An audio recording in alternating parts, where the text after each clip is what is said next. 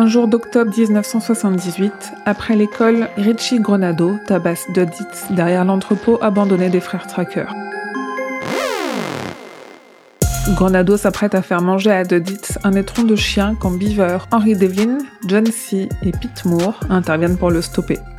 Les quatre garçons sont des inséparables, et dans Dreamcatcher, paru en mars 2001, on les suit une fois adultes lors de leurs retrouvailles annuelles, une grande partie de chasse dans les forêts du Maine.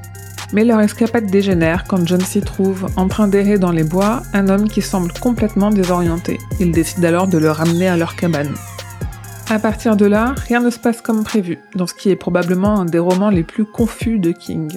Sans doute pas le plus facile à aborder, Dreamcatcher a tendance à diviser assez radicalement les lecteurs et lectrices, on aime ou pas, sans demi-mesure. Car de la demi-mesure, Dreamcatcher n'en a pas. C'est le roman d'un homme qui souffre et qui a besoin d'un exutoire. Il a été écrit dans les pires conditions pour King. C'est le premier qu'il écrit après son grave accident de 1999. Transi de douleur, incapable de plier le genou droit, la hanche encore fracassée, il écrit à la main dans un bureau de secours aménagé par Tabitha. Il ne tient pas plus de deux heures à chaque session d'écriture, lui qui est habitué à écrire pendant plusieurs heures tous les matins.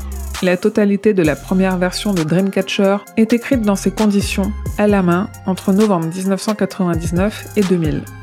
Le résultat est fidèle à l'ampleur de la détresse de l'auteur à cette époque, avec ses presque 900 pages en version de poche française. King vous rattrape par l'estomac et vous plonge au cœur des ténèbres dans une histoire sur le courage des hommes. On dit souvent que King n'écrit que sur ce qu'il connaît, et au moment de Dreamcatcher, tout ce qu'il connaît, c'est douleur, inconfort et peur.